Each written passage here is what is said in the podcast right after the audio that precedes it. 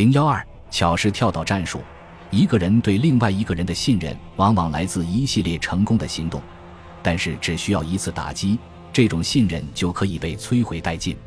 中途岛战役后，米切尔丧失了指挥航母特混舰队的机会，作为惩罚，他被差遣到珍珠港指挥巡逻机联队。被打入冷宫后，他的职业生涯似乎走到了尽头，但是。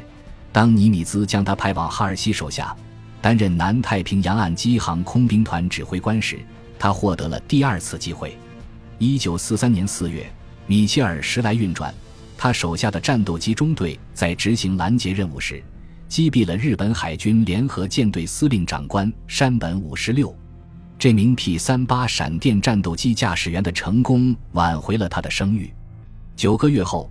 他奉命接替海军少将查尔斯 ·A· 波纳尔指挥中太平洋的快速航母特混舰队。波纳尔由于在马绍尔群岛战役中缺乏进取心，被解除了职务。太平洋舰队航空兵司令约翰·托尔斯对波纳尔和斯普鲁恩斯的航母在登陆时按兵不动感到怒不可遏。在独立号轻型航母被一枚鱼雷击中后，托尔斯极力游说将波纳尔撒纸。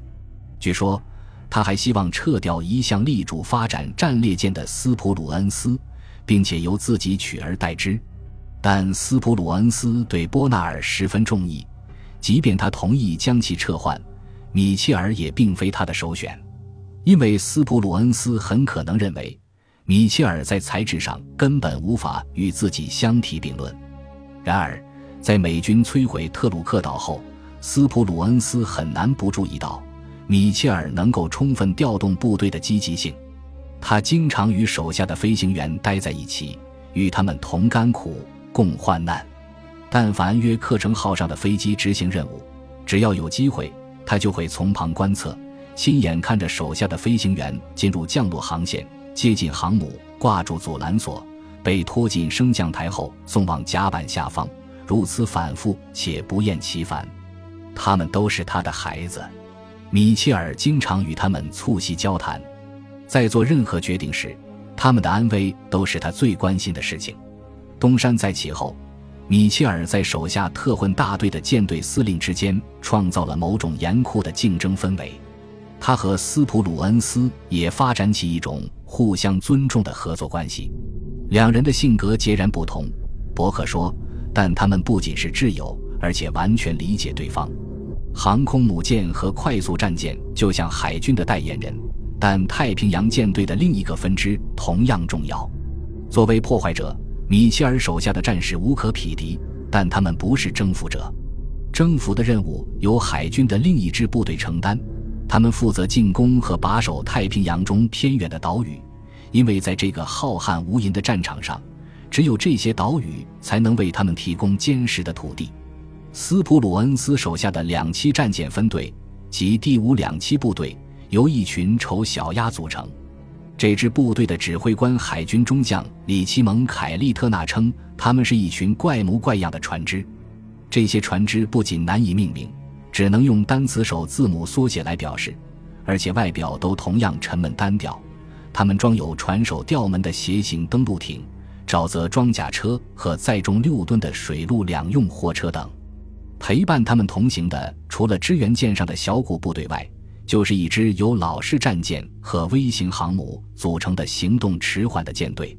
这些像鞋子一样的登陆艇可以用于运送人员和货物，但适航性较差，速度很慢。此外，他们也不怎么上相。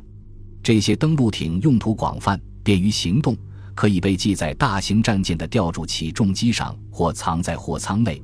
等到达目的地后，向堑壕内的敌军发起冲锋。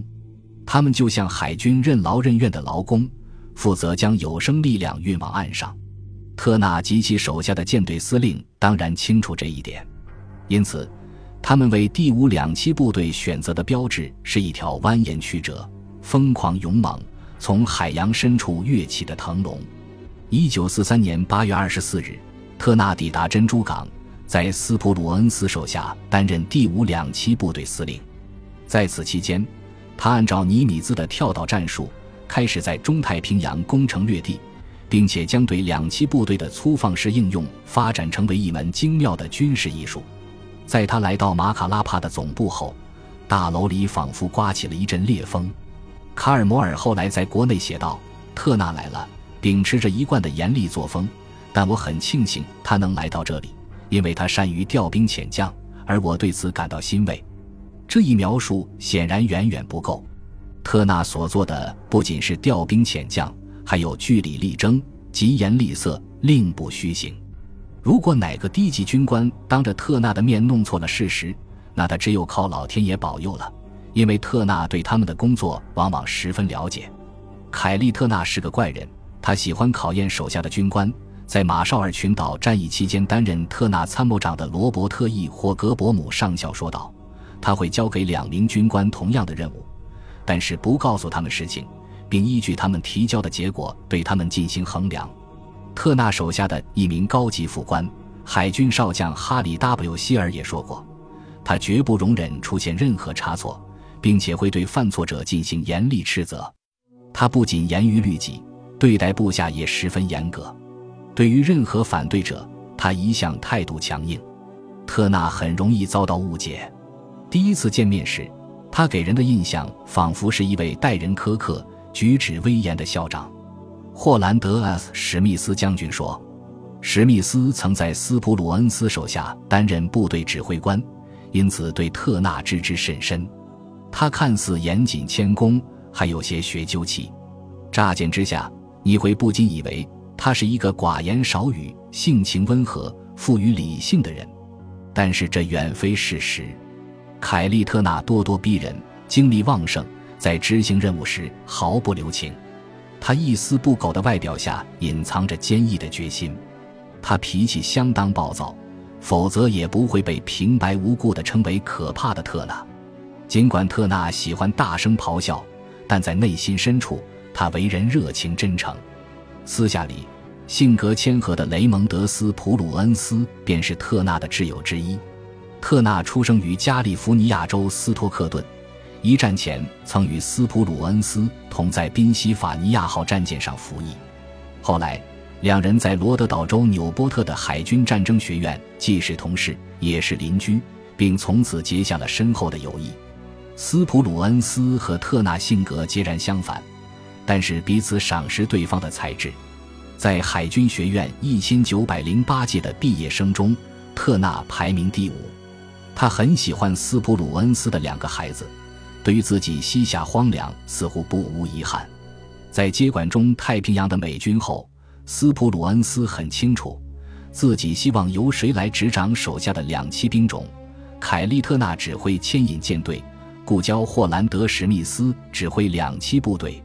早在担任大西洋舰队海军陆战队司令期间，斯普鲁恩斯就结识了史密斯。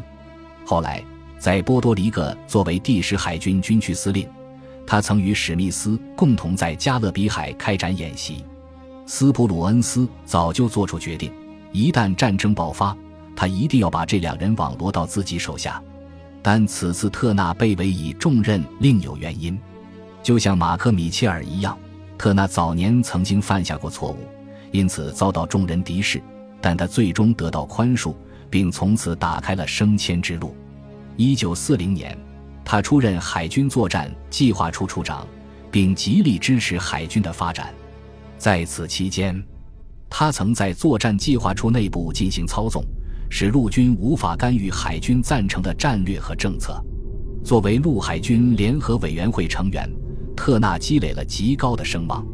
在参谋长联席会议成立之前，该委员会负责战时计划，有权直接向总统汇报。此外，他既是联合计划委员会成员，也是陆海军联合委员会的一员。而前者负责制定整体作战计划，明确应当开展哪些战役。后者负责批准上述计划，这样一来，特纳无异于同时拥有设计权与执行权，因此能够有效地否决自己不赞成的任何观点。卡尔摩尔曾在数个理事会和委员会中与特纳共事，也在他手下任职。他说过，特纳尤其厌恶来自敌对兵种的战略与观念。特纳不仅挑起了摩尔所说的陆海军之间的激烈摩擦。而且激化了双方争辩的许多话题，例如两个兵种之间指挥权的划分以及不同战场上飞机的分配等等。其结果往往是，无论联合委员会意欲何为，除非得到特纳的批准，否则就会出现严重的拖延、摩擦和困难。摩尔说：“本集播放完毕，感谢您的收听，喜欢请订阅加关注，主页有更多精彩内容。”